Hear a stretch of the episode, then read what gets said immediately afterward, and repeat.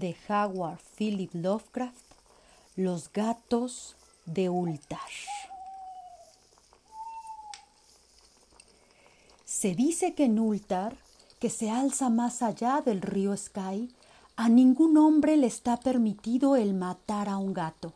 Y eso es algo que puedo muy bien creer cuando contemplo al que se enrosca ronroneando ante el fuego, ya que el gato es un ser críptico y está cerca de cosas extrañas que resultan invisibles para el hombre. Es el alma del viejo Egipto, el portador de cuentos sobre las olvidadas ciudades de Meros y Ofir. Es de la estirpe de los señores de la jungla y heredero de los secretos del África antigua y siniestra. La esfinge es su prima y el gato habla su lenguaje, aunque el primero es más viejo que la segunda y recuerda cuánto ella ha olvidado. En Ultar, antes de que los ciudadanos prohibieran matar gatos, vivían un viejo campesino y su esposa y disfrutaban tendiendo trampas y dando muerte a los gatos de sus vecinos. ¿Por qué lo hacían? No se sabe, excepto que hay quien aborrece los maullidos de los gatos durante la noche y le enferma que merodeen por patios y jardines durante el crepúsculo. Pero por lo que fuese, ese anciano y su mujer gozaban atrapando y matando a cualquier gato que se aproximara a su chabola, y a juzgar por algunos de los sonidos que se oían tras la caída de la noche, algunos ciudadanos suponían que el medio de muerte empleado debía ser sumamente peculiar. Pero la gente no discutía tales cosas con el viejo y su esposa, tanto por la expresión que se leía habitualmente en sus rostros marchitos como por el hecho de que su casa fuera tan pequeña y estuviera tan oculta en la oscuridad bajo corpulentos robles al fondo de un patio descuidado. Realmente, por mucho que los propietarios de gatos odiaran a esa gente extraña, aún los temían más, y en vez de encararlos como asesinos brutales se limitaban a cuidarse de que sus queridas mascotas o sus cazadores de ratones pudieran extraviarse por la alejada chabola bajo los oscuros árboles cuando a causa de algún descuido inevitable se perdía un gato y aquellos sonidos se alzaban en la oscuridad, el damnificado podía lamentarse impotente o consolarse dando gracias a la suerte de que no se tratase de uno de sus hijos el perdido, ya que la gente de Ultar era sencilla y no conocía el origen de los gatos. Un día una caravana de extraños vagabundos del sur penetró en las estrechas calles adoquinadas de Ultar. Oscuros viajeros eran, distintos a las demás gentes errabundas que pasaban por el pueblo un par de veces al año. En la plaza del mercado leían el porvenir a cambio de plata y compraban hermosas baratijas a los comerciantes. Nadie sabría decir cuál era la tierra natal de esos viajeros, pero se les había visto rezar extrañas plegarias y los costados de sus carros estaban decorados con exóticas figuras de cuerpo humano y cabezas de gatos, halcones, carneros y leones. Y el jefe de la caravana lucía un tocado con dos cuernos y un curioso disco entre ambos. En la pintoresca caravana figuraba un muchachito sin padre ni madre, con tan solo un diminuto gatito a su cargo La plaga no había sido benévola con él, aun cuando le había dejado esa pequeña cosa peluda para consolarse en su pena. Y cuando uno es joven, puede encontrar gran alivio en las vivaces trastadas de un gatito negro. Así que el niño, a quien el pueblo oscuro llamaba Menes, sonreía más a menudo de lo que lloraba al sentarse jugando con su gracioso menino en los peldaños de un carro exóticamente decorado. La tercera mañana de estancia de los trotamundos en Ultar, Menes no pudo encontrar a su gato, y mientras sollozaba a solas en la plaza del mercado, algunos lugareños le hablaron del anciano y su esposa, así como de los sonidos que se oían durante la noche. Y cuando escuchó tales cosas, el sollozo dejó paso a la reflexión y finalmente a un ruego.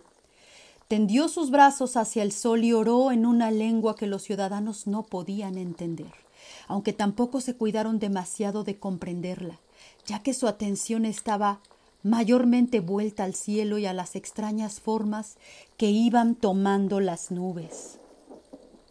Resultaba muy curioso, porque según el muchachito hubo completado su petición, parecieron formarse sobre las cabezas las sombrías, nebulosas formas de seres exóticos, de híbridas criaturas coronadas por discos flanqueados por cuernos. La naturaleza es pletórica en tales ilusiones, listas para impresionar a los imaginativos.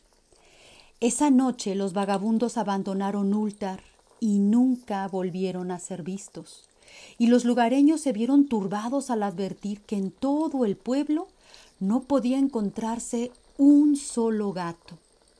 El familiar gato había desaparecido de cada hogar.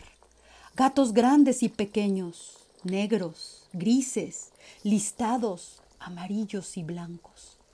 El viejo Cranón, el burgomaestre, Juraba que el pueblo oscuro se los había llevado en venganza por la muerte del gatito de Menes, y maldijo tanto a la caravana como al mozuelo.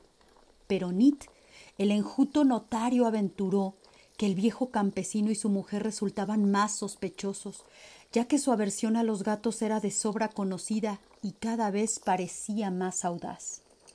No obstante, nadie osó quejarse a la siniestra pareja, aun cuando el pequeño Atal, el hijo del ventero, juró haber visto al crepúsculo a todos los gatos de Ultar en ese maldito patio bajo los árboles, desfilando lenta y solemnemente en círculo alrededor de la choza, de a dos, como ejecutando algún desconocido rito de las bestias.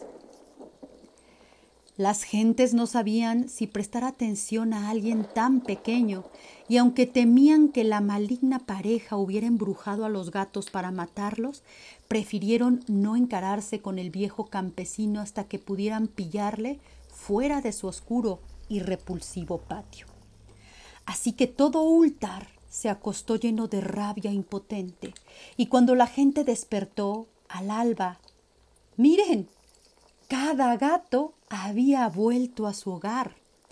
Grandes y pequeños, negros, grises, listados, amarillos y blancos.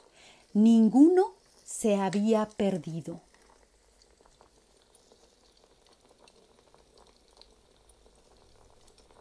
Los gatos aparecían muy gordos y lustrosos, atronando de ronroneos satisfechos.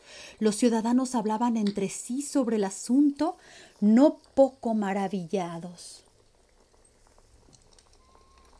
De nuevo, el viejo Cranon insistió en que habían sido retenidos por el pueblo oscuro, ya que no hubieran regresado vivos de la choza del viejo y su mujer.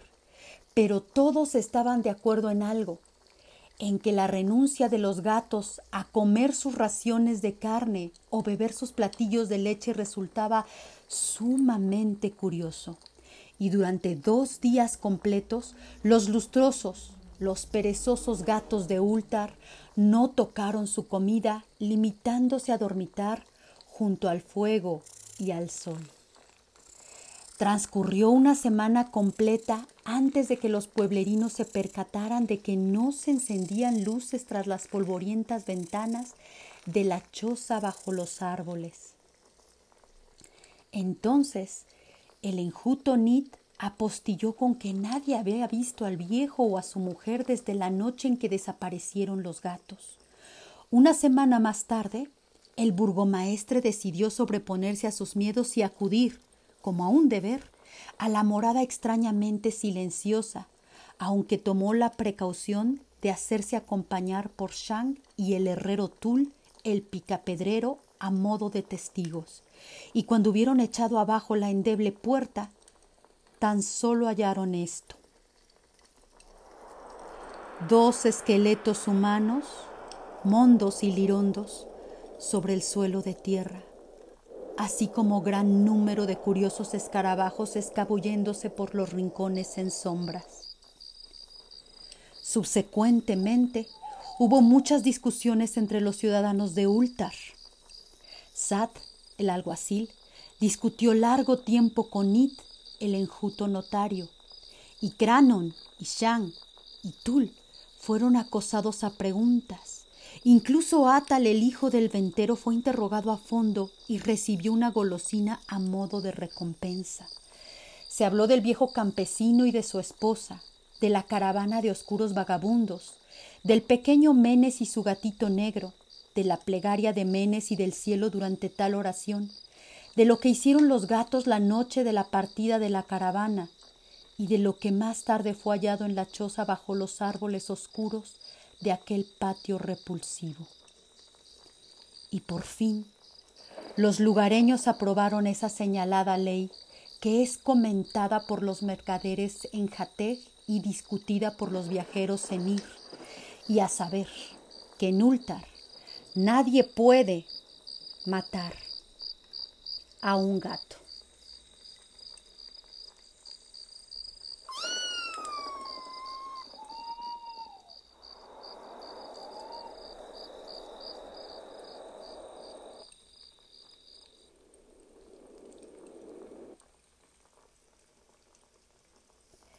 ¿Qué les pareció la historia? Una vez más, mi nombre es Alma Leirda y los invito a descubrir algo más sobre el autor y sobre sus obras en www.opusdemedianoche.blogspot.com. Nos vemos en otra historia.